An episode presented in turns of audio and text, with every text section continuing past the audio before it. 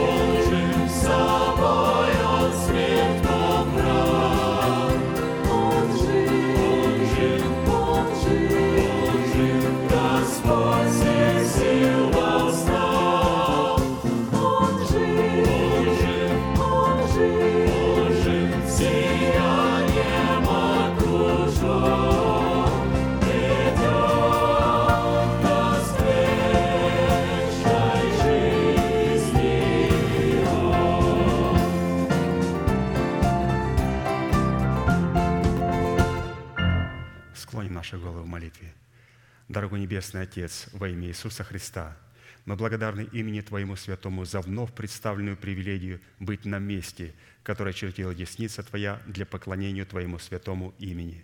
И ныне позволь наследие Твоему во имя крови завета подняться на вершины для нас недосягаемые и сокрушить всякое бремя и запинающий нас грех. Во имя Иисуса Христа да будут прокляты на этом месте, как и прежде, все дела дьявола, болезни, нищета, преждевременная смерть, демоническая зависимость, всевозможные страхи, депрессии, разрушения, косность, невежество – все это да отступит от шатров святого народа Твоего. И ныне встань, Господи, на место покоя Твоего, Ты и ковчег могущества Твоего, и да облекутся святые Твои спасением Твоим, и да возрадуются пред лицом Твоим. Дай нам больше от Духа Твоего, пропитай нас Духом Твоим святым, позволь нам найти светлое лицо Твое – мы благодарим Тебя, что это служение представлено в Твои божественные руки, и мы молим Тебя, продолжая вести его рукою сильную и превознесенную, великий Бог, Отец и Дух Святой. Аминь. Будьте благословены. Садитесь, пожалуйста.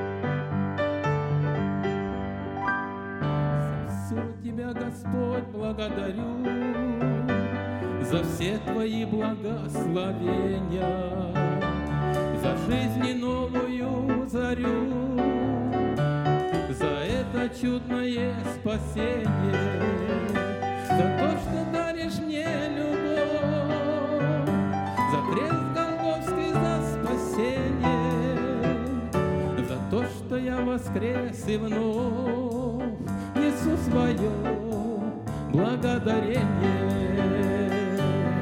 За радость, что могу служить Тебе, Могу воспеть Тебе стихами. За все, что Ты даруешь мне, Не выразить всего словами. За Слово Божие Твое, За эти строки вдохновения, чудное Твое, оно достойно поклонения за то, что даришь мне любовь, за крест Голговский, за спасение, за то, что я воскрес и вновь несу свое благодарение. За все Тебя хочу благодарить, путь нелегкий, за страдания.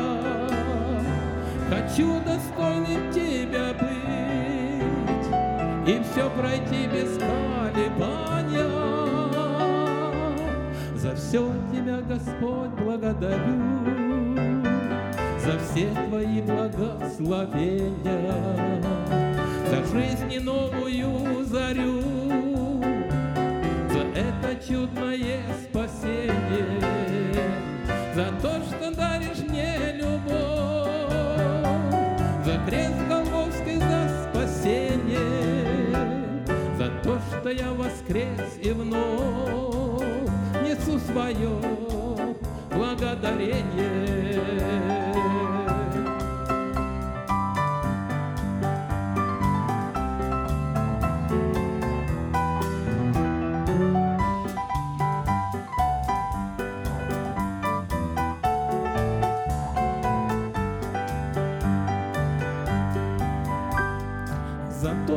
Даришь мне любовь, за крест Голгофский, за спасение, за то, что я воскрес и вновь несу свое благодарение.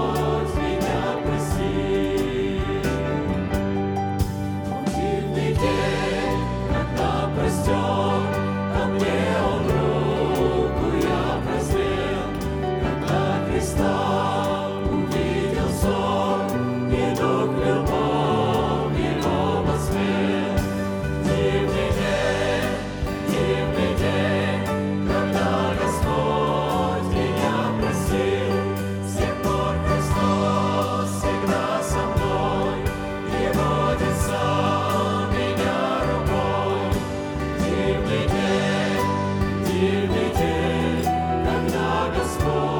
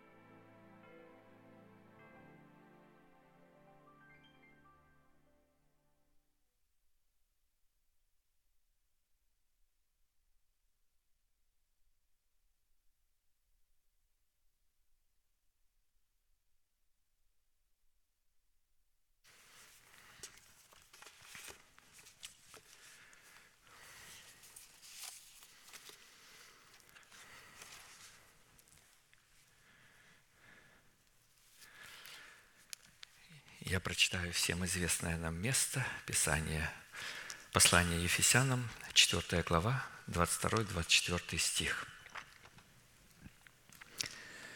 Отложить прежний образ жизни ветхого человека, истлевающего в обольстительных похотях, обновиться духом ума вашего и облечься в нового человека, созданного по Богу в праведности и святости истины. Слово это так и называется – право на власть отложить прежний образ жизни, чтобы облечься в новый образ жизни.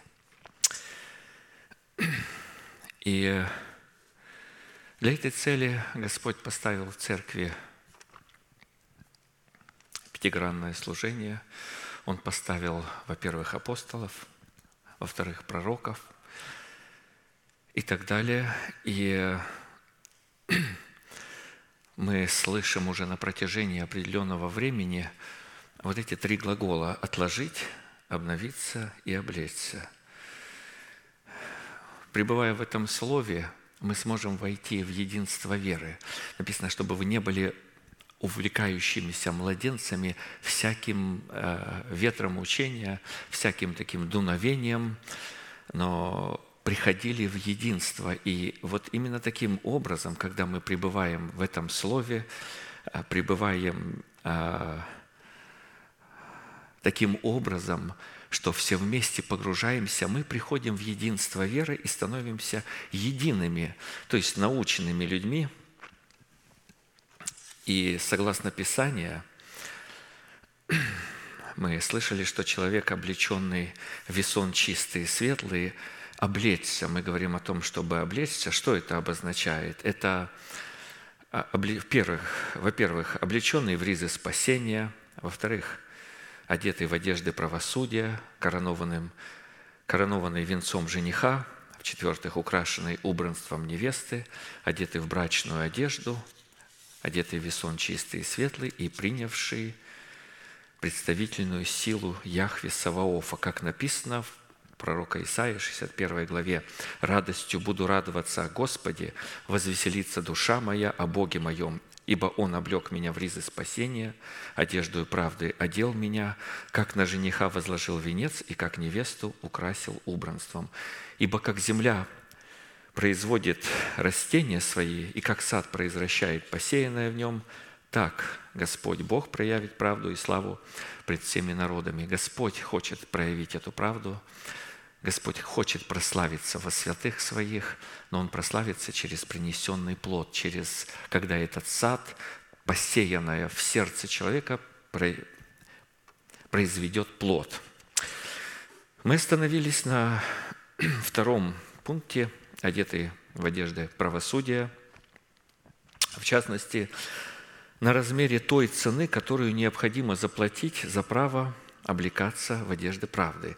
И мы уже прошли шесть э, составляющих этой цены, посему сразу обратимся к седьмой составляющей. Седьмая цена за право облекаться в одежды правды, чтобы вершить правосудие Бога, то есть одет, одетый в одежду правосудия – это человек, несущий правосудие Божие в своей сущности – это обличение в искупление, обусловленное в соблюдении Песах Господа по уставу, установленному Богом.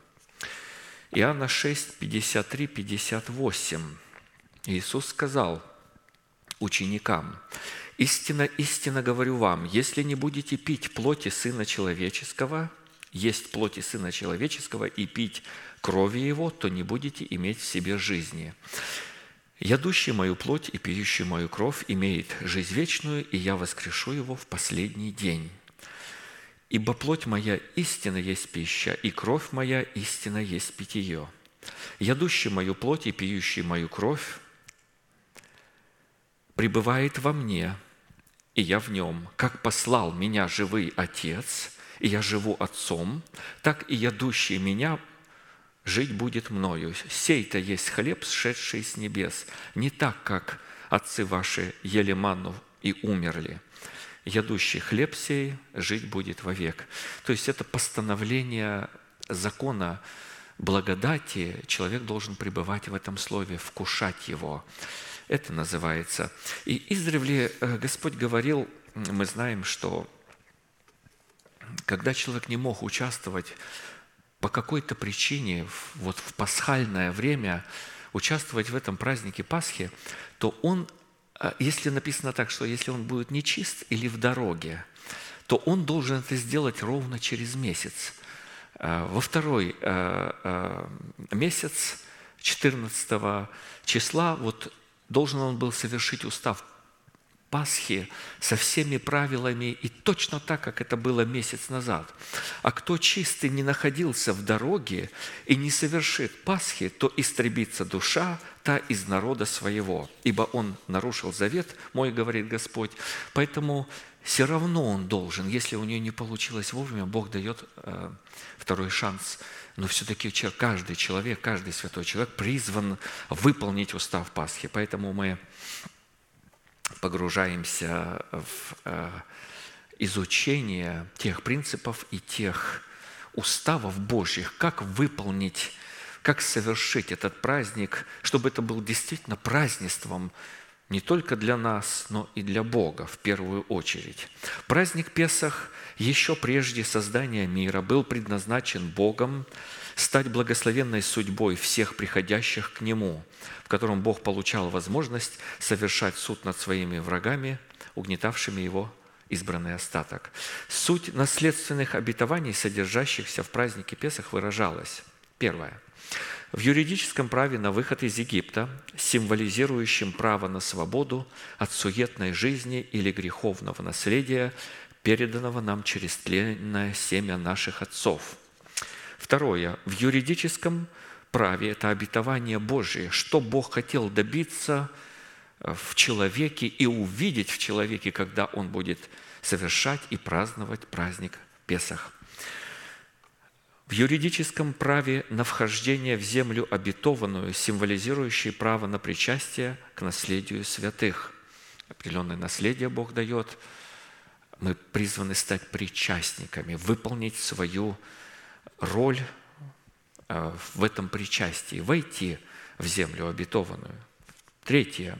В юридическом праве познавать Бога и совершенствоваться в образ Его Сына в процессе нашего с Ним общения, преобразовываться в образ Христа. И в этом благодать Божия. Четвертое. В юридическом праве приготовлять себя к восхищению при утренней к звезде и в праве на само восхищение.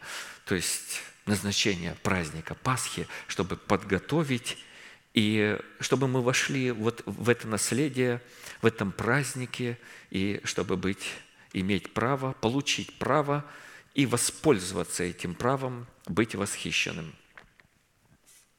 Практически в этих предназначениях, содержащихся в празднике Песах, которые составляют суть нашего наследия и нашей судьбы во Христе Иисусе, мы обретаем таких семь благословений. Первое благословение – это защиту от справедливого гнева Божьего – с единовременным приведением в исполнение суда Божьего над нашими врагами. Второе, обретаем органическое и правовое приобщение или причастность к крови и к телу Господа в лице Небесного Иерусалима, что указывает на тот фактор, что на самом деле мы становимся причастниками к Божьему роду не в момент обрезания, а в момент вкушения Пасхи Господней, в которой мы познаем Бога. В-третьих, обретаем возможность возвещать смерть Господа, чтобы в Его воскресении торжествовать над грехом или обмениваться судьбами, потому что именно в момент достойного вкушения Пасхи благословенная судьба Сына Божьего становится нашей судьбой, а наше проклятие становится Его достоянием. Обратим внимание на слово «достойного», то есть есть недостойное вкушение. Кто э, недостойно участвует и вкушает, тот э, согрешает пред Господом и становится виновником против тела Господа и против крови Господа. В-четвертых, мы обретаем освобождение из рабства Египта, которое также стало возможным благодаря достойному вкушению Песах по уставу. В-пятых, мы обретаем право на исцеление от болезней, как написано, «И вывел израильтян, и не было в коленах их болящего». Псалом 104, 37. Потому что именно в момент вкушения Песах Бог получает право переместить наши болезни и немощи на своего Сына – в-шестых, мы обретаем право на обогащение в Боге, которое также происходит благодаря результатам достойного вкушения Песах. Псалом 104, 37. «И вывел израильтян серебром и золотом», которые они должны были использовать правильно, то есть на построение скинии, как мы знаем, что они и сделали. И в-седьмых, мы обретаем право на юридическое обладание землей, в которой течет молоко и мед – Земля, в которой течет молоко и мед, символизирует нового человека, рожденного от нетленного семени Слова Божьего, в то время как молоко и мед символизируют духовную пищу. Однако, чтобы эти сокровища праздника Песах, вот всем этих благословений, которые есть сокровища для нового человека, для рожденного от Бога человека – содержащие в себе причастность к роду Бога и к праведности Бога, могли стать для нас реальностью, Писание вменило нам необходимость выполнить 10 условий, которые предписывают, каким образом нам следует приготовить и вкушать пасхального агнца. Эти 10 требований записаны в 12 главе книги «Исход». Перечислим их. 10. Первое – это отделение пасхального агнца. За три дня его нужно было отделить. Второе – удаление всякой закваски из своего дома. Третье – помазание кровью перекладины и косяков дверей. Четвертое – испечение всего агнца на огне. Пятое – э, припоясание самого себя поясом. Шестое – обуть нужно было ноги в обувь. Седьмых – взять в руки посох. Восьмое – есть всего агнца целиком – Девятое – есть с пресными хлебами и горькими травами, и есть с поспешностью. Все эти десять условий нужно было выполнить, чтобы вот эти все благословения и сокровища, заложенные в, этим, в этом празднике Пасхи, стали нашим достоянием. Я напомню, что первым условием или требованием Песах являлось отделение пасхального агнца. С нашей стороны, что это обозначает? Буквально сегодня для нас. Участие в отделении агнца Песах – мы, каждый из нас призван праздновать и выполнять этот устав. На заклание означает представить свое тело в жертву живую, святую, благоугодную Богу для разумного служения. То я привык поехать в волейбол поиграть, понимаете, в это время. А здесь нужно на заклание этот волейбол, убрать свое тело из волейбола и, ну, допустим, в ячейку его поместить, чтобы вкушать. Э, и, и так далее. Много можно приводить примеров, но это действительно заклание, и мы призваны участвовать в этом. Мы участники этой трапезы. Живую, святую, благоугодную Богу для разумного служения, представить свое тело. При этом отделять самого себя в жертву живую можно только при исполнении трех условий. Агнец Песах должен быть без порока, мужеского пола и однолетний. Не просто отделить его. Вот, вот это и делает вы знаете, отделялся один агнец, их было много. Мы знаем, что э, все овечки чистые, э, но, но потом для жертвоприношения отделяется а, а, какая-то одна. И, и вот какие критерии? Вот здесь э, без порока означает принимать оправдание даром по благодати, искуплением во Христе Иисусе. Человек в своей праведности пред Богом не зависит от того, что он сделал, а от того, что сделал Бог. Мы говорили о том, что человек теряет тогда опору в самом себе. А, человек так рождается в этот мир, что он ему нужно чувствовать опору, он, он ищет, э, э, об бы опереться, о свои дела опереться. А вот я не таков, как прочие люди, или как вот этот вот мытарь рядом стоящий. Нет, независимо от дел. Во-вторых, отвечать э, требованиям мужского пола. Агнец должен быть э, мужского пола. В своем посвящении. Это означает не зависеть от требования ветхой природы или от господства этой природы.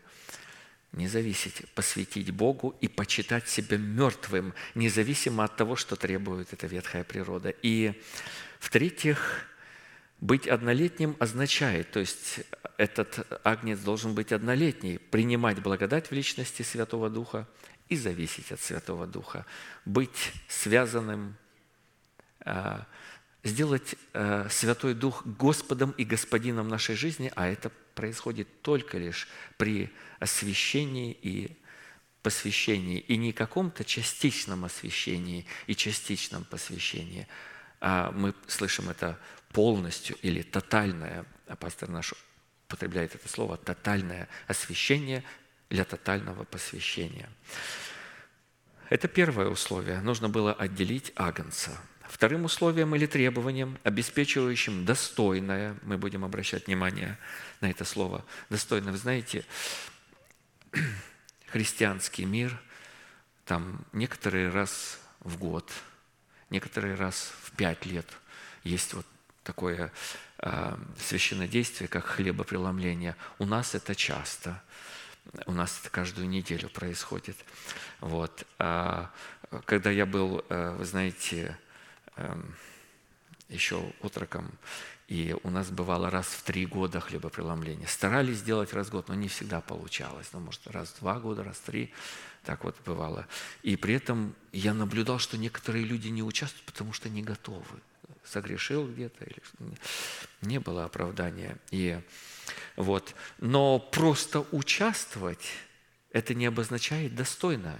Э, то есть нужно это делать по уставу. Для этого мы учим этот устав.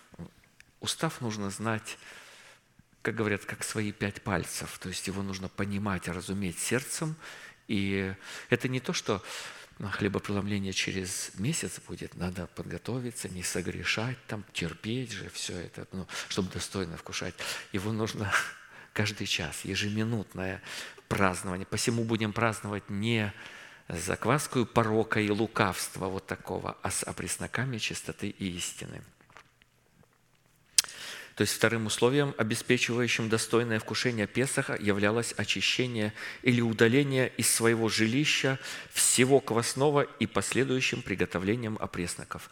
Праздник Пасхи или Песах – это праздник опресноков. Праздник опресноков, он в Писании и так, и так называется. Это праздник Песах.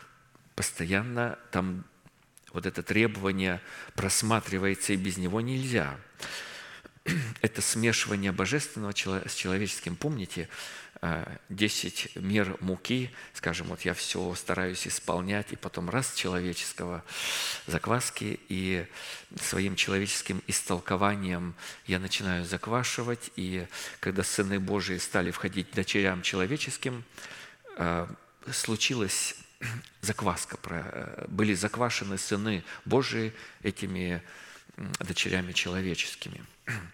Третьим условием или требованием, обеспечивающим достойное вкушение Песах, являлось помазание кровью закланного агнца, перекладины и косяков дверей своего дома. Четвертым условием или требованием Песах являлось испечение всего мяса агнца на огне. Мы говорили, что человек должен быть испытан, должен пройти огонь.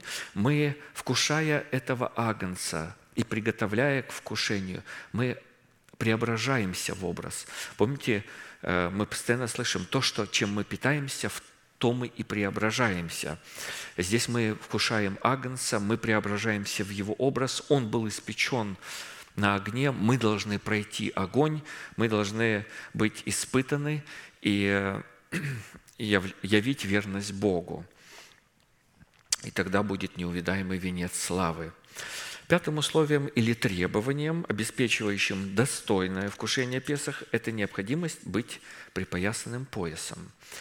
А, чресло ума, обновленный ум. Ум должен быть обновленным.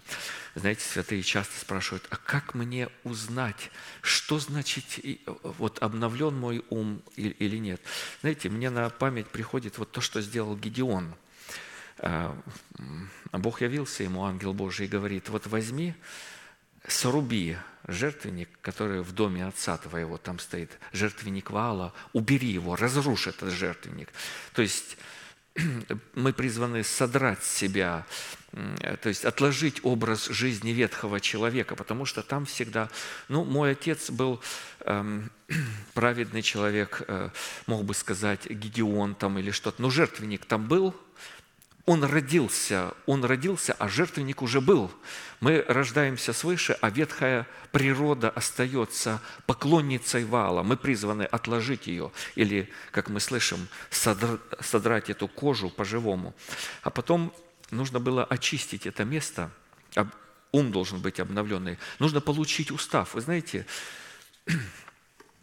обновленный ум – это ум, знающий устав Бога как устроить жертвенник Господень. И третье, уже облечься в нового человека, это устроить самого себя или устроить жертвенник Господу и принести на ней, там, там нужно было принести тельца, э, сказал э, ангел, как мы знаем. И мы призваны представить себя в послушание, чтобы Бог мог через благовествуемое слово облечь нас в церкви, в, э, в этого нового человека. И это происходит только в церкви, из позиции церкви. И когда мы слушаем это благовествуемое Божье Слово и пребываем в нем, тогда это происходит.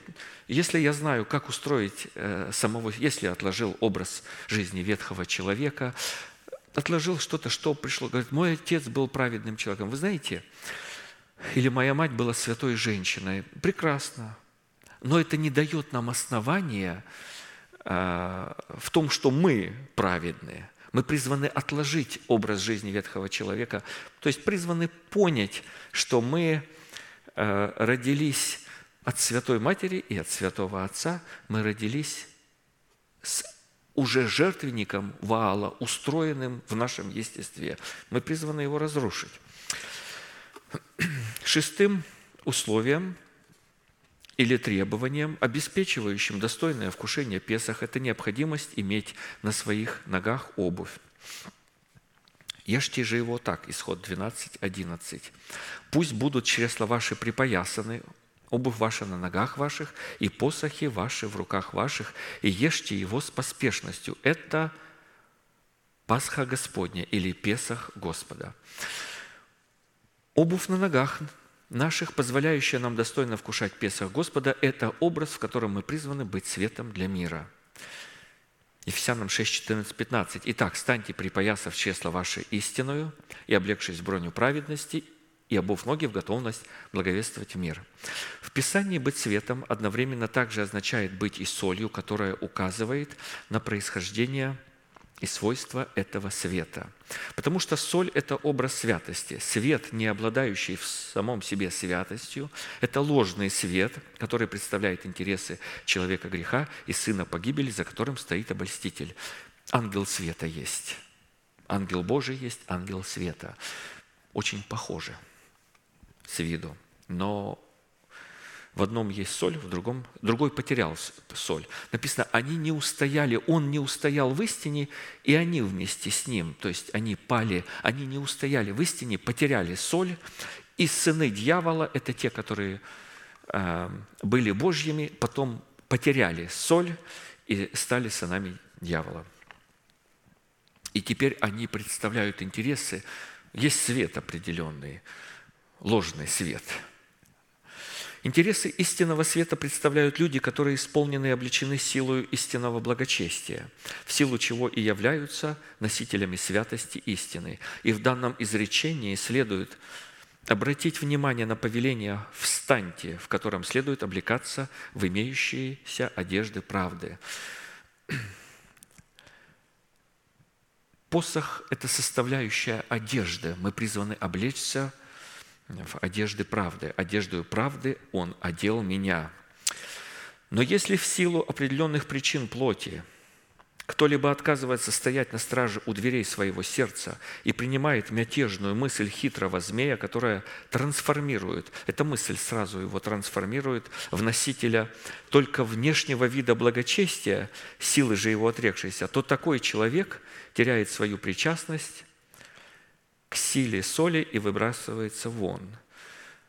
Обратите внимание на слово «отказывается». а, если кто-либо отказывается, человек делает выбор. Это не то, что случилось раз, и человек обратился в нечестивых. Нет, он отказался, ему было предложено, ему было повелено сделать то или другое, но он отказался стоять на страже и выполнять устав Пасхи. Матфея 5:13 Иисус Христос сказал, «Вы соль земли, если же соль потеряет силу, то чем сделаешь ее соленую? Она уже ни к чему не годна, как разве выбросить ее вон на попрание людям?» Соль в достоинстве плода святости – это истинный результат, происходящий от действия истинного света. А посему истинный свет – это всегда соль, и соль – это всегда истинный свет. Матфея 5, 14. Вы – свет мира, не может укрыться город, стоящий наверху горы. Истинный свет в образе обуви, проявляющий себя в святости, это такое проявление, которое обладает двумя полярностями – миром и враждой, или же любовью и ненавистью.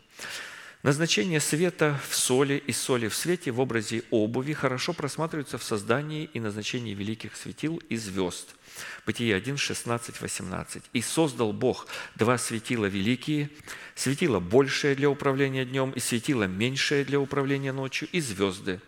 И поставил их Бог на тверди небесной, чтобы светить на землю, и управлять днем и ночью, и отделять свет от тьмы в нас. И увидел Бог, что это хорошо. Мы говорим о тех звездах, о том солнце, о той луне, которые Бог в нас э, создал или воссоздал. А посему быть обутым означает светить на землю и быть солью для земли, чтобы отделять свет от тьмы и управлять днем и ночью. Сатана спорит и говорит, вы знаете, вы говорите добрые дела и злые. А, а для кого они добрые и для кого злые? Вот Израиль вышел из Египта, Э, вот для него как бы это было добро, а для народов истребляющих было зло. Добро и зло исходит от Бога, и свет исходит от Бога, а тьма исходит от источника тьмы, от э, павшего Херувима. Мы призваны отделять или разделять. Ефесянам 5.8 вы были некогда тьма, а теперь свет в Господе. Поступайте, как чада света. Быть облеченным в одежду правды – это поступать, как чада света.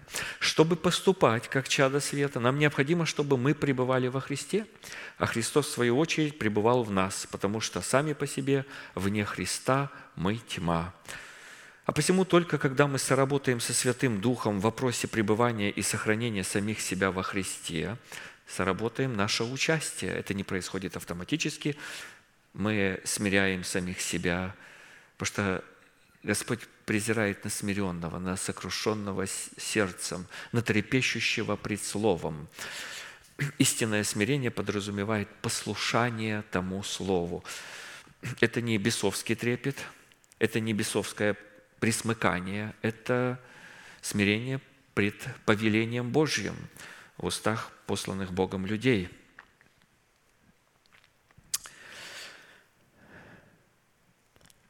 Посему, когда, только когда мы соработаем со Святым Духом в вопросе пребывания и сохранения самих себя во Христе, а также в сохранении пребывания Христа в нас, обе науки очень важные, мы во Христе, Христос в нас – что возможно только в том случае, когда мы достойно вкушаем Песах Господа, мы становимся тем светом истины, который является соль, отделяющую истинный свет от тьмы, драпирующийся в одеяние ложного света. То есть ложный свет будет драпироваться или представлять интересы ложного света. Это свет, но это ложный свет. А посему одна из составляющих обуви на наших ногах – дает возможность Святому Духу помещать нас во Христе, а Христа помещать в нас. И лишь тогда у нас появляется юридическое право и власть поступать как чада света и вести себя как сыны дня. Доколе не начнет расцветать день, и, и, и мы не явим и не будем ходить во свете этого солнца и являть свет утренней звезды, то есть человек ходит во свете – На практике это означает являть в свете соль в предмете святости, которая представляет интересы Бога и выражается в той же реакции на добро и на зло, которую в это же самое время выражает Бог – Евреям 12, 14. «Старайтесь иметь мир со всеми и святость, без которой никто не увидит Господа». И мы должны постоянно помнить, мы выражаем эту реакцию вместе с Богом. Иногда мы можем до конца не понимать, а и мы спрашиваем вопрос, а какова реакция Бога на вот, на вот это или на вот это? А как должна быть моя реакция? Твоя реакция должна быть так, чтобы ты должен э, устраниться от этого человека. Ты должен перестать общаться с Эм, этим человеком или той группой людей. Мир с Богом, мы должны помнить, зиждется на святой любви,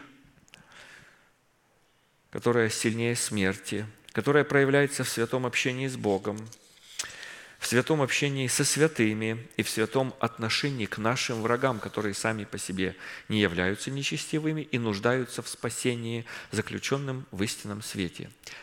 Это взаимоотношения – три категории. Но есть категория, в которой мы призваны явить ненависть. Ненависть – это отношение, это не в чувствах, это в поступках. Ненависть же, которую мы призваны проявлять, зиждется на вражде ко всякому нечестию и беззаконию, а также и к нечестивым. Это реакция нашей любви к Богу и в Его правде, выраженная в нашем отношении к дьяволу и к нечестивым. Что это за люди у тебя? Бог приходит к Валааму и говорит, что это за люди у тебя? А, почему ты их пустил в свой дом? Каким образом они оказались в твоем доме и ночуют? Бог пришел во сне и говорит, иногда вот нужно во сне. Человек ну, вот почему-то не, не соображает, не понимает э, благовествуемое слово, вот как-то он слыша не слышит. Иногда бывает через сон наставление. Любовь, не обладающая ненавистью к персонифицированному злу и нечестию, не может называться и быть любовью. Мы говорим о празднике Песах, о выполнении уставах, о достойном вкушении праздника Песах и о том, что обозначает иметь обувь на своих ногах. Мы должны всегда помнить и знать, всегда, что нечестивые – это всегда враги, а враги – это не всегда нечестивые. А посему заповедь, данная Иисусом, любить врагов и благословлять проклинающих и обижающих нас, к дьяволу и нечестивым, которые именуются детьми дьявола, никоим образом не относится. Потому что Писание называет и определяет в категорию нечестивых только дьявола и детей дьявола. Именно поэтому всякое деловое отношение и соприкосновение с нечестивыми людьми оскверняет нас и открывает в нашей сущности пролом для проклятия. А всякое отношение с врагами, которые не относятся к категории нечестивых, либо будет пленять наших врагов в послушании Христу, либо, когда они предстанут пред суд Великого и Белого престола, будет являться для них вещественным доказательством их вины. И Бог хочет, чтобы мы контактировали с такими людьми и являли им свет. Или они будут пленены. Знаете, с кем мы дружим? Написано, мудрый человек устраивает дружбу свою так, что каков он, таков становится и друг его. То есть вот таким образом, то есть мы дружим с людьми. А если он не становится, это будет свидетельством а, а, их и доказательством, вещественным доказательством вины такого человека. Нечестивые – это падшие ангелы и та категория людей, которые ранее были святыми, то есть органической причастностью тела Христова, а затем, подобно падшим ангелам, предали истину на смерть. Таких людей невозможно обновлять покаянием. Евреям 6, 4, 6. Ибо невозможно однажды просвещенных и вкусивших дара небесного и соделавшихся причастниками Святого Духа и вкусивших благого глагола Божия и сил будущего века и отпадших опять обновлять покаянием, когда они снова распинают себе Сына Божия и ругаются Ему невозможно. Распинать себе Сына Божьего могут лишь только те люди, которые ранее родились от Бога и стали храмом Святого Духа, который представлял Иисуса в возрожденном Духе человека. Иоанна 3,16 «Ибо так возлюбил Бог мир, что отдал Сына Своего Единородного, дабы всякий, верующий в Него, не погиб, но имел жизнь вечную». Это для всякого верующего. Верующий – это человек, принявший семя истины и соработающий с благовествуемым словом. С, а, вот вы знаете, он принимает, и он соработает, когда поливают это слово, и он взращивает, он а, взращивает себе этот плод. И он зависен от порядка Божьего. Там есть насаждающий, там есть поливающий, там есть Дух Святой взращивающий. Всякий верующий – это причастник тела Христова или же всякий повинующийся образу учения Христова, повинующийся.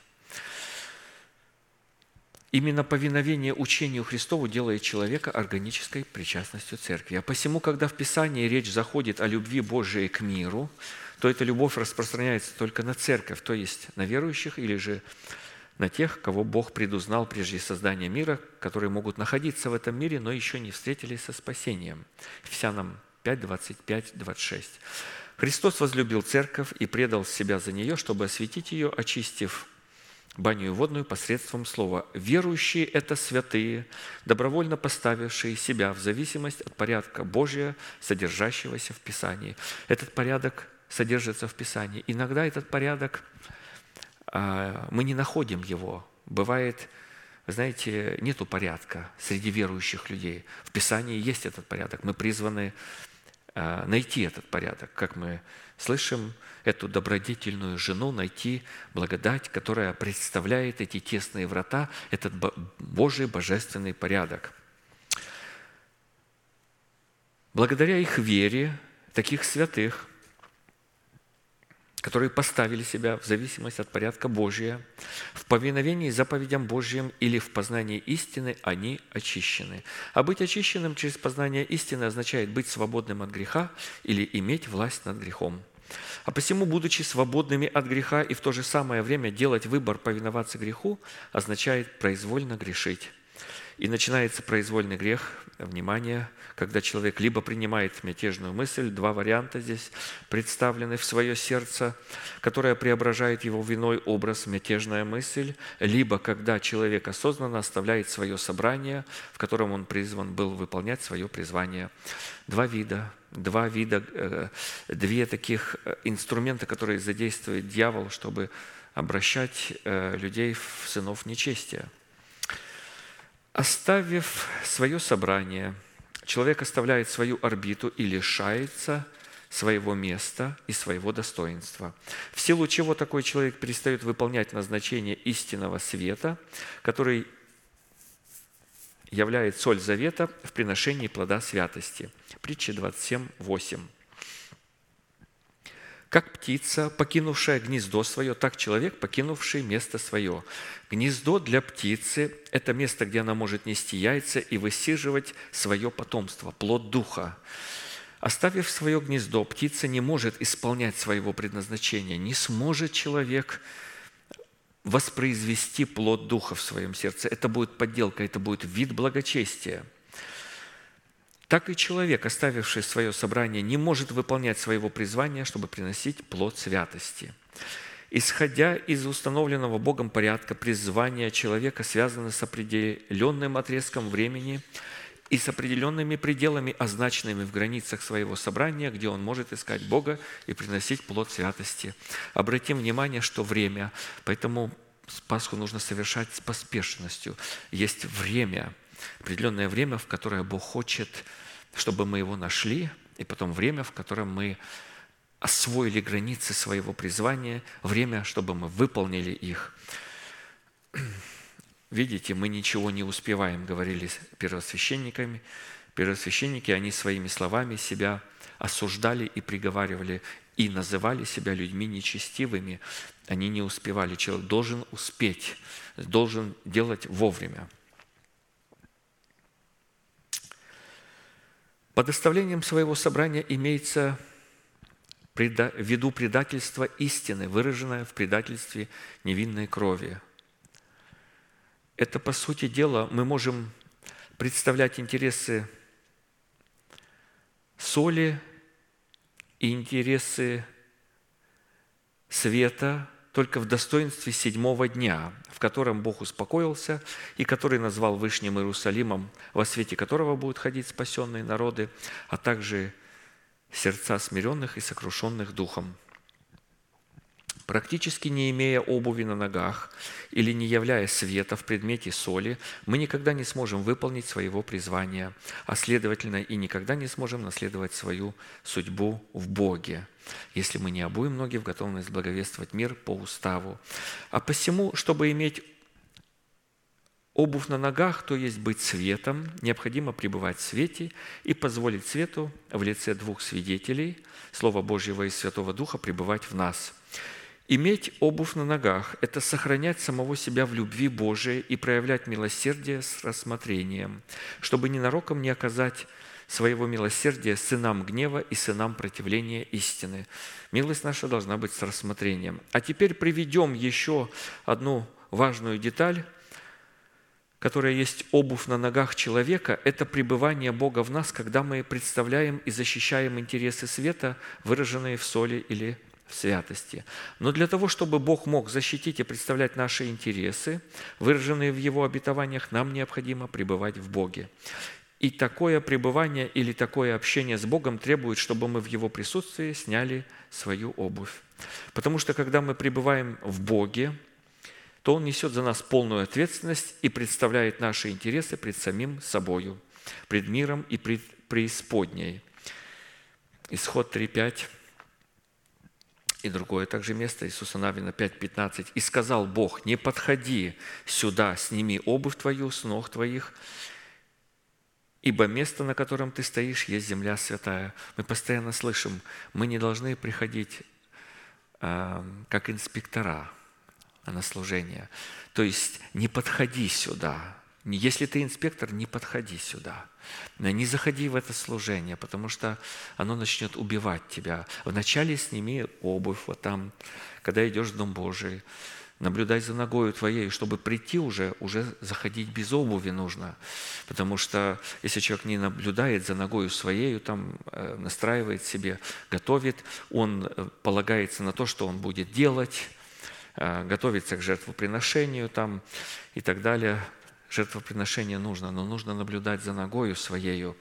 И э, нужно заходить вот сюда, где есть Божье представительство, где Бог являет себя. Написано, верх красоты э, Сиона, который есть верх красоты, являет себя Бог. вот Бог являет, а человек заходит и в обуви. Я про себя говорю. Вы знаете, я до, до каких-то до какого-то момента я заходил в служение в обуви. Но потом Господь дал милость, э, чтобы снимать обувь и не заходить сюда. Э, и, и вообще, э, уже узнав порядок Божий и поняв всю строгость Божьего порядка и весь трепет, но вы приступили не к горе там Синай, который там трепетал народ, и, и, и говорили, только вот чтобы ты там что скажешь, нам только даже и близко туда, но говорит, это гораздо выше, вы приступили к тьмам ангелов, к церкви первенцев, э, к судьи всех Богу. То есть мы, приступая к этому служению, должны, конечно, понимать. И когда мы уже, заходя сюда, снимаем обувь со своих ног, тогда смотрите, что пребывает. Но когда Он пребывает в нас, Бог начинает пребывать в нас. Слово Божие вселяется в нас обильно, Бог начинает пребывать в нас обильно, и тогда мы призваны одевать обувь на ноги свои, чтобы представлять интересы Его света и соли перед лицом небесных иерархий, пред лицом мира и пред лицом преисподней. Знаете, у меня как-то случился такой случай. Вот здесь э, мы прочитали представлять свет соли пред лицом небесных иерархий. Я однажды согрешил таким образом, что, знаете, э, там был склон, и я подъехал к магазину и запарковался, и чтобы перегрузить стройматериал, такие большие тяжелые тележки, и я пока отвлекся, она покатилась и в соседнюю машину, бух. И вы знаете, вот в первый момент самый я по сторонам глянул, видел ли кто, и у меня как заноза зашла в мою внутренность. Вот я посмотрел не наверх, Потому что ангелы же все смотрят, ну все ж, все же это записывается. Мы, мы говорим, там видеокамеры, смотри там это, правильно себя веди, потому что там записывается все. Но ведь мы ж знаем, что все записывается, каждый наш шаг, движение, мысль записывается на видеокамеры в наше естество. Эти, знаете, вот сейчас вот столько вот такой маленькая там точечка, и уже можно столько памяти туда записать. А тут э, целое тело, вы знаете, кости, там памяти очень много, все туда записывается. И вот я глянул по сторонам, никто не видит. Ну вот я, я, э, суббота, я вот уже дал себе такой обед, думаю, я подойду к Данику, я, Даник, ты помнишь, я исповедовался, я не мог я не мог ничего больше делать, я потерял покой. Потом исповедовал свой грех, Господь снял с меня вину этого э, соделанного. Но я понял, что ангелам было весьма стыдно от такого поступка. Я потом исправил эту ситуацию.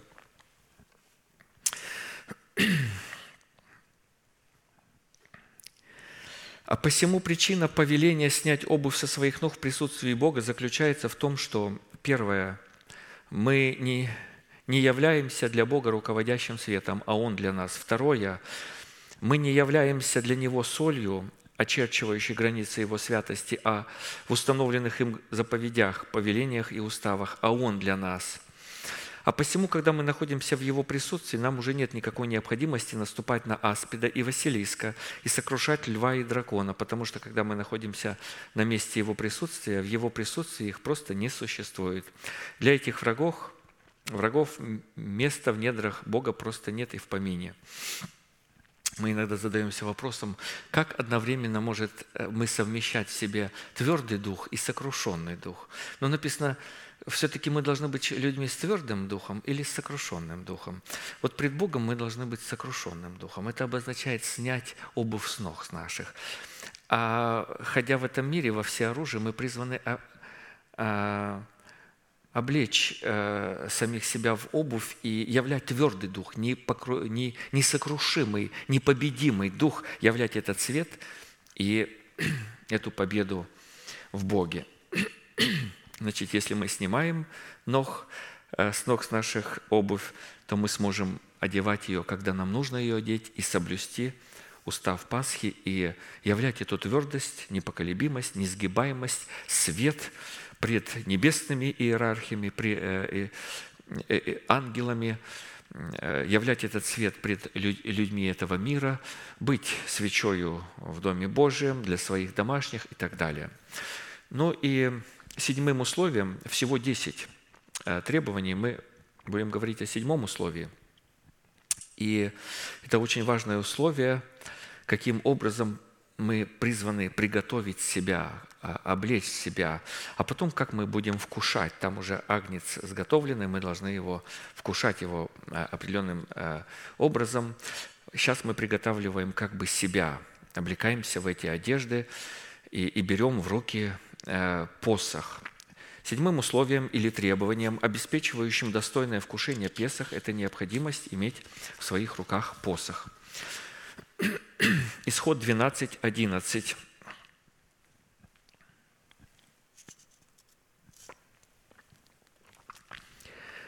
Ешьте же его так, пусть будут чресла ваши припоясаны, обувь ваша на ногах ваших и посохи ваши в руках ваших. Двумя, получается, в одной руке посох, а другой вот я могу кушать. Нужно выполнять устав Пасхи. И ешьте его с поспешностью. Это Песах Господа. В разных местах Писания синонимами слова «посох» иногда приводятся такие термины, как жезл, трость, скипетр – в связи с этими синонимами значение посоха в Писании неоднозначно. Вот одно место Писания сразу включает в себе три значения. «И дана мне трость, подобная жезлу, и сказано, встань и измерь э, храм, жертвенники, поклоняющиеся на нем». Там есть сразу и трость, и жезл, э, и, и, и вот измерительное, вот, и э, там измерение есть. Посох в значении жезла, первое такое значение мы э, пройдем. является одним из образных имен и достоинств семени жены в лице Господа Иисуса Христа. Числа 24, 17. «Вижу его, но ныне еще нет. Зрю его, но не близко. Восходит звезда от Иакова, и восстает жезл от Израиля, и разит князей Маава, и сокрушает всех сынов Сифовых». Пророчество о Христе – Имя Бога в достоинстве посоха во всех его интерпретациях говорит о всеобъемлющей, беспредельной и суверенной власти Бога как в физическом, так и духовном измерении – из чего следует, что если мы не знакомы или плохо знакомы, каким образом необходимо соработать с уверенной властью Бога, заключенной в достоинстве Его посоха, мы никогда не придем к власти над предназначенной нам Богом судьбой, а следовательно и никогда не сможем вкушать достойно Агнца Песах, чтобы овладеть наследием жизни Божией, содержащейся в достойном вкушении Песах. Мы призваны понимать, что это обозначает. Посох – это имя Христа – Второе. Посох в значении жезла представлен одним из определений истины Слова Божьего, исходящего из уст Божьих, благовествуемое Божье Слово, которое призвано служить для человека успокоением и опорою. Иеремия 1, 11, 12. «И было Слово Господне ко мне, что видишь ты, Иеремия? Я сказал, Вижу жезл миндального дерева. Господь сказал мне, ты верно видишь, ибо я бодрствую над словом моим, чтобы оно скоро исполнилось. Как правило, посох изготавливался из крепких пород дерева. Конец посоха, которым он соприкасался с землей, заострялся как копье или как кол, в то время как верх посоха выглядел рогатиной, которая на расстоянии можно было вытянуть овцу, упавшую в яму, или запутавшуюся в тернах. Или же, поднимаясь и восходя на горные вершины, этой рогатиной можно было зацепиться за какой-нибудь куст или выступ в образе какого-либо обетования и преодолеть препятствия крутого подъема. Нам всем это знакомо, каким образом мы цепляемся за эти обетования. То есть у нас должен быть этот посох, мы должны взять его и иметь его в руках. Верно видеть обетования и в момент испытания цепляться за них – это обетование – это слово, которое помещено в сердце. И когда оно помещено в сердце, тогда мы верно его видим. Тогда мы исповеданием веры своего сердца цепляемся за это обетование и провозглашаем, и называем несуществующее как существующее. И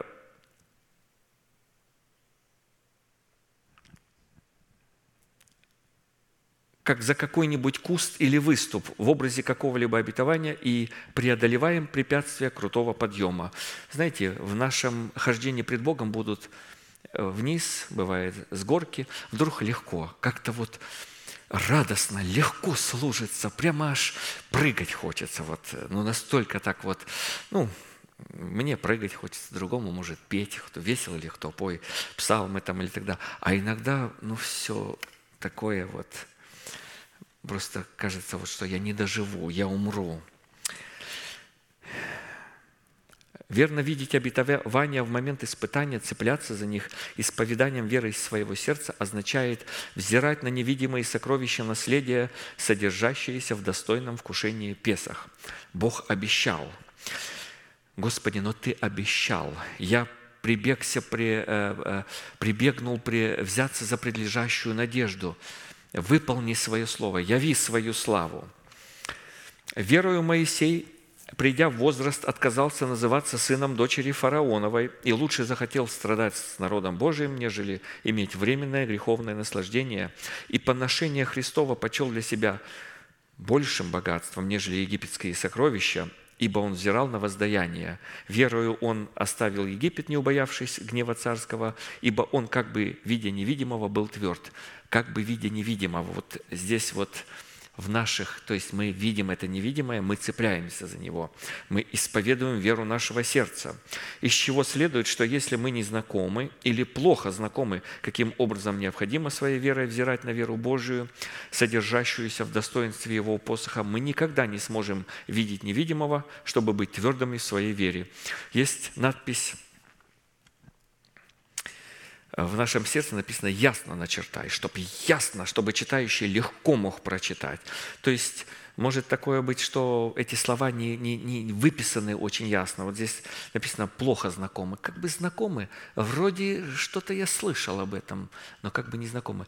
Но когда мы изучаем, пребываем, пастор постоянно приводит люди, которые не пережевывают, не посещают домашние служения, очень сложно будет прочитать потом. Вроде как бы слышал все. Ну, все слышал. Все проповеди пастора и прослушивал. Но вот там ну что мы на ячейке? Ну там пришли вот, вы знаете, особенно когда вот после ресторанов люди соберутся, я вот так сижу, смотрю, думаю, ну, наверное, та сестра в ресторане вот была сегодня. Ну прям спать хочется, ну, как бы разбудить. Вот хорошо покушал, тепло, зашел, и человек на ячейке. Ну, может, не важно, может, я дома буду. Важно, друзья, важно. Важно послушание. Я, вы знаете, для себя сделал такой э, зарок – много лет назад. Я понял, когда я после церкви сходим в ресторан, а потом в ячейку, я сам засыпаю. Вот мне не нравится. Я сказал, нет, все, мы в нашей семье отменили рестораны по воскресеньям. Никаких ресторанов, любой другой день. Но воскресенье после собрания, вот если бы ячейки не было, можно в ресторан, а так нет. Вот на меня так воздействует, ради меня, пожалуйста, я начинаю сам засыпать. Мне нельзя а следовательно и никогда не сможем вкушать достойно Агнца Песах, чтобы овладеть наследием жизни Божией, содержащейся в достойном вкушении Песах. Третье. Посох в значении жезла являлся в древнем мире одним из символов власти и носителей этой власти, определяющих главное божество, которому поклонялся человек. Власть и авторитет, божество – и вот смотрите, Евреям 11, 21. «Верою Иаков, умирая, благословил каждого сына Иосифова и поклонился наверх жезла своего». Ум сразу же упирается в стену непреодолеваемую. Зачем он поклонился на э, конец наверх жезла своего? А вот объяснение, пожалуйста. Поклоняться наверх своего жезла – это быть мертвым для выполнения своих желаний, чтобы выполнять желания Бога. Вон почему он поклонился. Этот человек ходил пред Богом и выполнял желания Бога, в силу чего жезл Иакова стал жезлом Бога. В противном случае его поклонение своему жезлу являлось бы святотатством. А так как мы настолько должны быть благодарны Богу за вот эту милость, что мы можем разуметь сокрытая от, э, от, от поколений, вы знаете, от множества людей. Господь нам открывает в своем порядке, что это обозначает. А так как главным божеством Египта, определяющим его царскую власть в человеке, являлась кобра – то верх золотого скипетра фараона был выполнен в форме головы кобры. Из чего следует, что если мы не знакомы или плохо знакомы, каким образом необходимо поклоняться наверх своего жезла, который является жезлом Божиим, мы никогда не сможем соработать своим жезлом, жезлом Божиим. Мы говорим о том, что нужно было посох в руке держать а следовательно и никогда не сможем вкушать достойно Агнца Песах, чтобы овладеть наследием жизни Божией, содержащейся в достойном вкушении Песах. Другими словами, держать посох в своей руке – это выполнять желание Бога, познавать волю благую, угодную, совершенную и выполнять, потому что желания Бога в Его воле выражены. Ну, волю благую хорошо, понятно, легко, годную уже сложности, а совершенную это, это, это такое небесное, э, недосягаемое. Нет, оно досягаемое. Оно досягаемое через церковь исключительно. Если ты вне церкви, конечно, недосягаемое, то человек прав. А, абсолютно. Потому что это досягаемое через церковь, вместе с церковью, как одно тело, приходит в совершенство, в единство веры, в полную меру возраста Христова, в мужа совершенного, в полное познание Сына Божьего. Познавая посох, что обозначает посох, мы познаем Сына Божьего. Мы вкушаем Пасху, а главное назначение вкуше, вкушания, вот, участия в, этом, в этой трапезе – в праздновании этого праздника, чтобы вкусить агнца и преобразиться в образ этого агнца. Четвертое. Посох в значении скипетра служил символом благоволения, который простирался к тому, кто обретал это благоволение. Есфирь 8.4. «И простер царь к Есфире золотой скипетр, и поднялась Есфирь и стала пред лицом царя». Из этого местописания видно, что простирание золотого скипетра владыки по отношению к кому-либо являлось проявлением и знаком его благоволения к данной личности. И не зря об этом написано в Писании. Иеремия 31.3. «Издали явился мне Господь и сказал, любовью вечную я возлюбил тебя, и потому простер к тебе благоволение». Интересен факт, что на иврите фраза «ешьте же его так» «ешьте же его так», «пусть будут посохи ваши в руках ваших» имеет смысл обращения или протягивания своего посоха в направлении Бога. А посему держать свой посох в своих руках во время вкушения Песах означало направлять свое благоволение к Богу и тем самым выражать Ему свою благодарность. Мы призваны быть благодарными людьми. Знаете, я обратил внимание, сегодня мы спели вот две песни. «Благодарю Тебя, Иисус из Назарета», и Саша Настека пел там очень много Э, слов благодарности Богу. Знаете, иногда вот мы поем, поем, и такие красивые слова, мелодия, так она завораживает. И вот в пении нужно больше обращать внимание не на саму мелодию, а на слова. Как вот я для себя понял, потому что слова очень важны. О чем мы поем? Я вот так вместе со всеми пел, пел. Помните, когда раньше у нас часто бывало в церкви, здесь делали э, лидерские служения, там хористы были и все. Знаете, так помпезно все делалось, э, очень так красиво, вкусно, много еды мы кушали и все. Знаете, я вот в таком э, как-то вообще я не любитель э, сильно трапезничать вот так. Э, иногда можно, ну вот, э, скажем, лично за себя, я не такой большой любитель, но думаю, ну как получается, как вот, вот я высказываю свой, как бы делюсь грехами своими, э, своей неблагодарностью.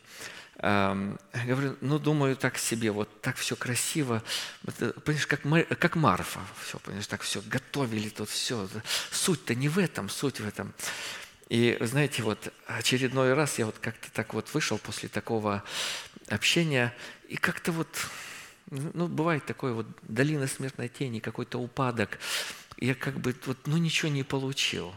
Я такой скорбный себе думаю, это лидерские, вот, вот это что, толк от них, ну, кушали, ну, так все красиво было. Знаете, снится мне сон.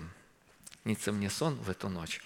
Ну, там я не буду всего рассказывать, но коротенько – я в билдинге нахожусь, тут пастор с Тамарой, и вот я с пастором как бы беседую, а Тамару не вижу. Она где-то немножко так... Я знаю, что она там есть, но я ее не вижу. И вдруг она мне говорит, говорит, Дима, почему не благодаришь? Я же так старалась. Это вот сразу в ночи, вот после этого общения. Но эм, я не про вас, Тамара, а я а, про свое отношение, свою неблагодарность. И в, в своем, вот во сне я вдруг ощущаю сердце пасторской семье. Я вижу так, э, такое служение, как святым, как царям и священникам, а я вот хожу такой недовольный, неблагодарный. Мне настолько стало стыдно, Э, написано, в последнее время люди будут неблагодарны, поэтому эм, я вдруг понял, что нужно благодарить. За это нужно благодарить. Вот за это место нужно благодарить. За то, что я попал сегодня сюда, нужно Бога благодарить. Э, за то, что вот у нас такие стулья мягкие. Эм, э, за то, что мы есть друг у друга. То есть в последнее время нечестивые люди, имеющие вид благочестия, силы же его отрекшиеся, будут неблагодарны. А мы должны быть благодарны. Мы должны простирать. И в первую очередь мы простираем этот жезл к Богу. Но, знаете, я, кто говорит, что Бога любит, а вот брата рядом не любит, ну, лжец. Писание говорит, что это обман. Потому что если ты благодарен Богу, ты будешь выражать благодарность окружающим, э, святым, особенно святым. Поэтому, если у нас когда-то будет лирская, я буду чрезмерно благодарен за обильный стол, скажем, вот какой он будет, или какой он будет. Вот. Я буду благодарен. Господь меня так вразумил, мне настолько стало стыдно, я думаю, и теперь уже все, всегда я буду очень благодарен. И от полноты Его все мы приняли, и благодать э, за благодать. Это уже э, такой э, более истолкованный, объясненный перевод. Благодарность за благодарность. То есть мы выражаем благодарность Богу, Он выражает нам благодарность, и это идет взаимно с обоих сторон – Приблизьтесь к Богу и приблизиться к вам. Две стороны. Мы соработаем. Если мы не благодарны, Бог не отблагодарит нас. Поэтому нужно быть благодарным, простирать свой посох, иметь его в руках обозначает простирать его к Богу, зависеть от Бога, выражать благодарность, петь песни о благодарности, понимать вообще, что обозначает э, чтобы быть благодарным. Господи, вот моя молитва сегодня будет такая избавь меня от неблагодарности и эм, соделай мое сердце благодарным к Тебе и к святым Твоим. И вообще, благодарное сердце, оно такое – из этого следует, что если мы не знакомы или плохо знакомы, каким образом необходимо протягивать свой скипетр, выражающий наше благоволение в нашем суверенном праве в направлении скипетра Божия, в его суверенной благодати, мы никогда не сможем принять его скипетр в предмете его благодати. А следовательно, и никогда не сможем вкушать достойно Агнца Песах, чтобы овладеть наследием жизни Божией, содержащимся в достойном вкушении Песах. Пятое. Имя Бога в значении жезла призвано было являться одним из видов оружия как для защиты, так и э, нападения. Так как практически благодаря длине и конструкции посоха он в случае нападения какого-либо зверя или человека мог служить оружием как для защиты, так и для нападения. Исайя 11:4. «Он будет судить бедных по правде, и дела страдальцев в земле решать поистине, и жезлом уст своих поразит землю, и духом уст своих убьет нечестивого». Нам достаточно хорошо известно, что для того, чтобы Богу нечто сделать для человека и выполнить для него свои обетования, Богу необходимо соработать с человеком исповедание веры сердца, которые являются равносильными и равнозначными словам Бога, исходящим из уст Бога. А посему этот стих следует разуметь так. Смотрите, внимание. «Он будет судить бедных по правде, в которую они обличены». Это то, чем мы занимаемся сейчас – он, эту правду, в которую мы облекаемся, Он и будет, соответственно, судить бедных по правде. И дела страдальцев земли решать по истине, которая в их сердце, которую они приняли в свое сердце. И жезлом уст своих через исповедание, жезла их уст поразит землю. Святые будут в этом участвовать. Честь сия всем святым Божиим. И духом уст своих через исповедание веры их сердца убьет нечестивого. Из чего следует, что если мы не знакомы или плохо знакомы, каким образом необходимо защищать себя жезлом уст Божиих в явлении Его правосудия над нечестивыми, исповеданием той истины, которая пребывает в нашем сердце, мы никогда не сможем одолеть нечестивого, противостоящего против нас и порочащего нас. В этом смысле Сын Божий является примером для нас. Он провозглашал, он говорил, горе вам гробы окрашенные, горе вам книжники и фарисеи, горе вам вожди слепые и так далее. Он провозглашал этот суд, и он эм, высвобождал э, Божьи суды на эту землю по слову, которому Бог открывал э, ему. В явлении Его правосудия над нечестивыми, исповедание той истины, которая пребывает в нашем сердце, мы никогда не сможем одолеть нечестивого, противостоящего против нас и порочащего нас. Главный нечестивый – это ветхий человек, как мы знаем. Поэтому э, вот туда наше должно быть направлено главный гнев и э, суд Божий. А следовательно, если мы этого не сделаем – мы никогда не сможем вкушать достойно Агнца Песах, чтобы овладеть наследием жизни Божией, содержащейся в достойном вкушении Песах. Шестое. Посох в значении трости одновременно являлся одним из измерительных приборов. И Иезекииль 43.5. «И вот муж, которого вид как бы блестящей меди, и в руке того мужа трость измерения в шесть локтей, считая каждый локоть с ладонью. В силу чего? В силу того, что посох изготавливался от четырех до шести локтей длины, его одновременно использовали и как измерительную трость, из чего следует, что если мы не знакомы или плохо знакомы, каким образом необходимо испытывать и исследовать самих себя, верили мы, мы никогда не сможем увидеть, к какой цели мы движемся. Когда мы приходим, чтобы поклониться Богу и выслушать Его благовествуемое Слово, мы можем измерять, а, мы можем смотреть, насколько мы соответствуем этому Слову а следовательно и никогда не сможем вкушать достойно Агнца Песах, чтобы овладеть наследием жизни Божией, содержащейся в достойном вкушении Песах. Это благовествуемое слово из уст Бога. Знаете, заметьте, что э, как бы каждый раз пастор иногда берет, повторяет это слово, но оно всегда модифицированное и как бы uh, updated по-английски сказать, оно обновлено, там есть новые мысли, и насколько мы готовы, когда мы приходим, чтобы слушать Слово Божье, настолько Он вот обновляет это Слово для нас и для тех именно людей, которые э, принесли свое сердце готовым пред Богом. Всего десять. Мы прочитаем еще одно, седьмое, и будем заканчивать, будем молиться. Если даст нам Бог, мы дальше пройдем когда-нибудь в будущем. А сейчас мы прочитаем седьмое значение и имя Бога в значении посоха и жезла призвано являться для нас, когда мы будем проходить долину смертной тени, орудием нашего успокоения. Если я пойду и долиною смертной тени, не убоюсь зла, потому что ты со мною, твой жезл и твой посох, они успокаивают меня.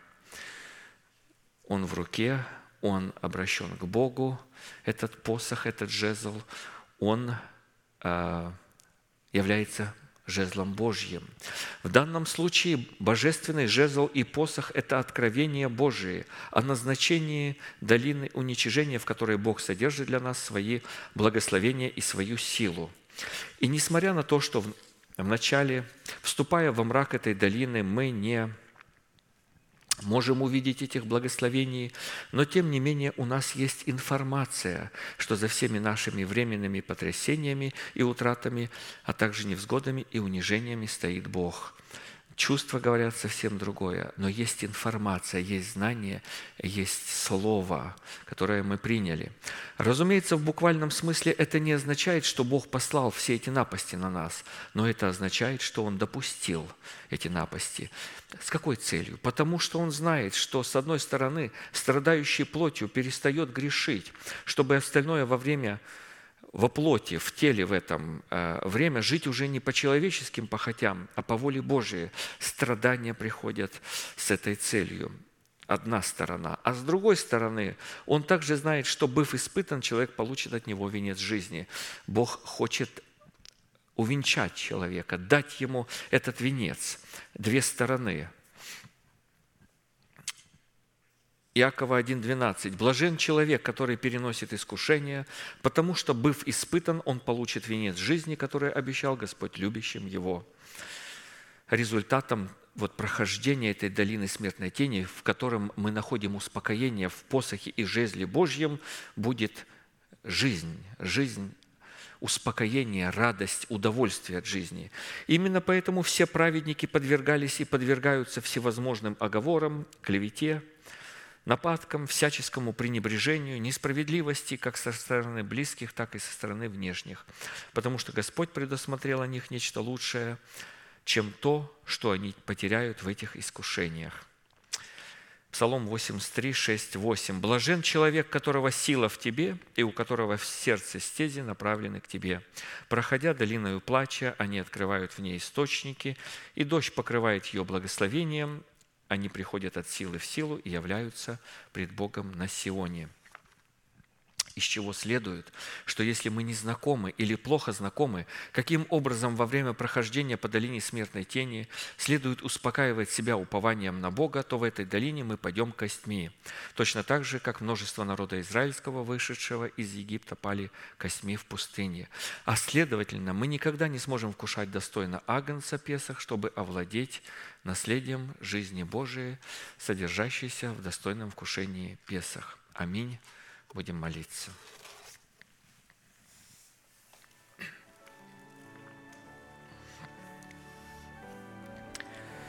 Небесный Отец, во имя Иисуса Христа, благодарим Тебя за милость, за благодать в Твоем Агнце Песах,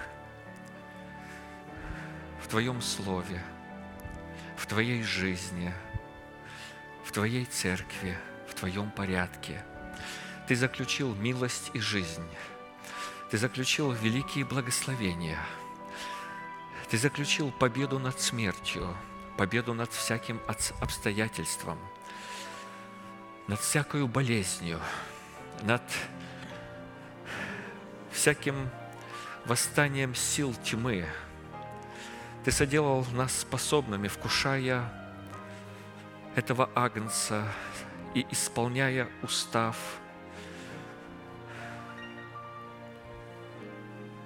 соделаться победителями – ты сказал побеждающему, дам сесть со мною на престоле, как и я победил и сел со Отцом моим на престоле Его.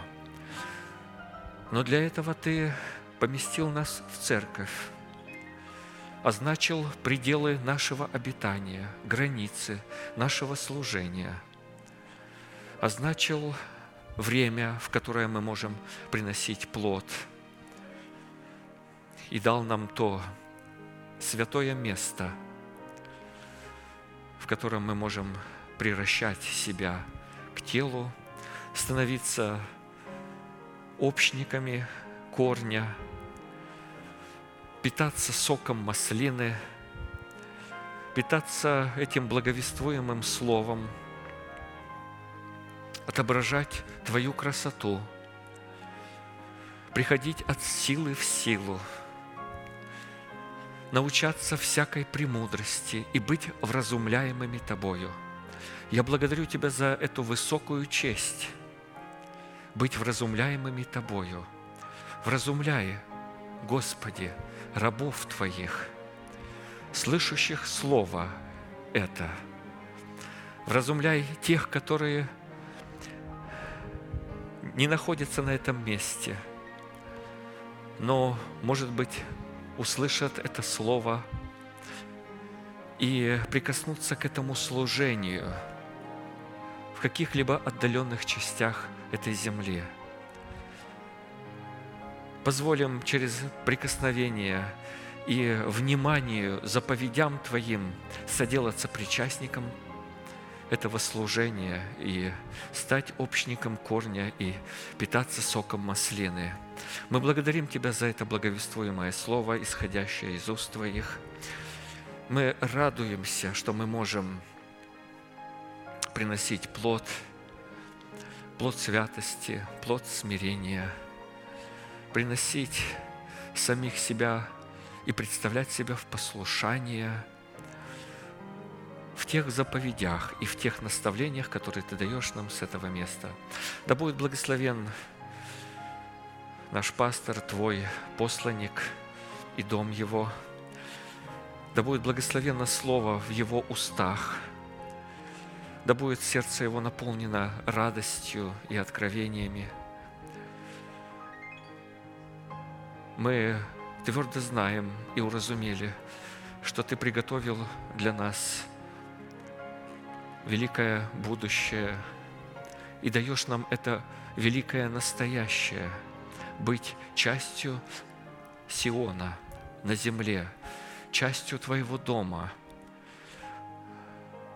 вступить в это благословенное наследие здесь на земле, во времени, войти сквозь тесные врата, уразуметь Твой порядок,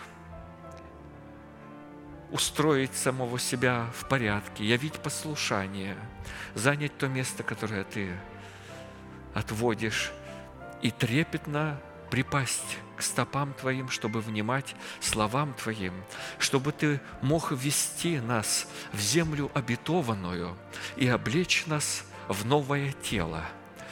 Мы благодарим Тебя за это драгоценное обетование, которое мы приняли на этом месте – и благодарим Тебя за него, и называем несуществующее как существующее, и верим, что близок этот день, когда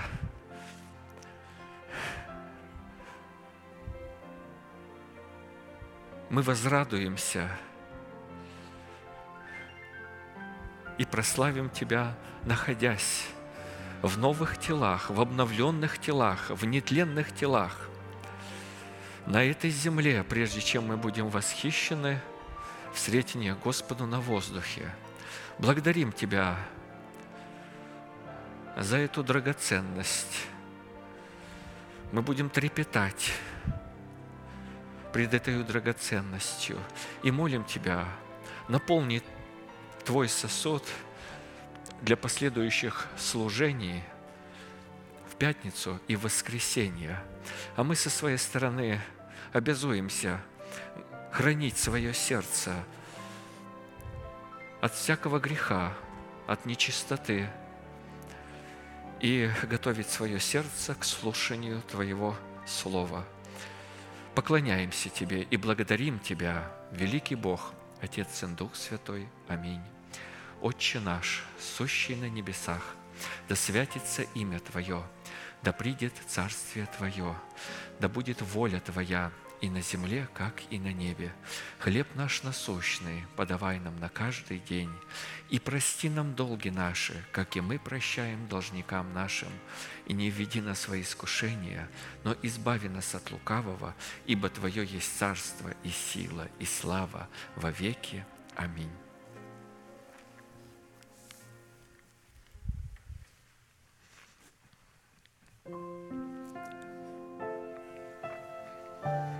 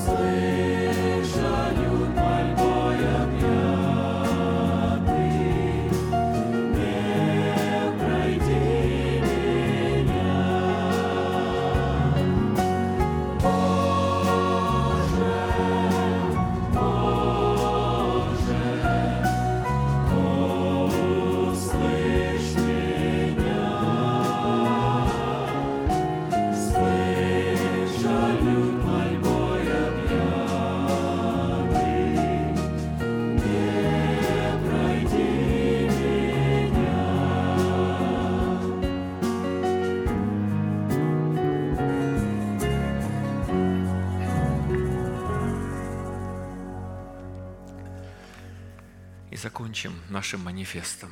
Могущему же соблюсти нас от падения и поставить пред славою Своею непорочными в радости, единому, премудрому Богу, Спасителю нашему, через Иисуса Христа, Господа нашего, слава и величие, сила и власть прежде всех веков, ныне и во все веки. Аминь.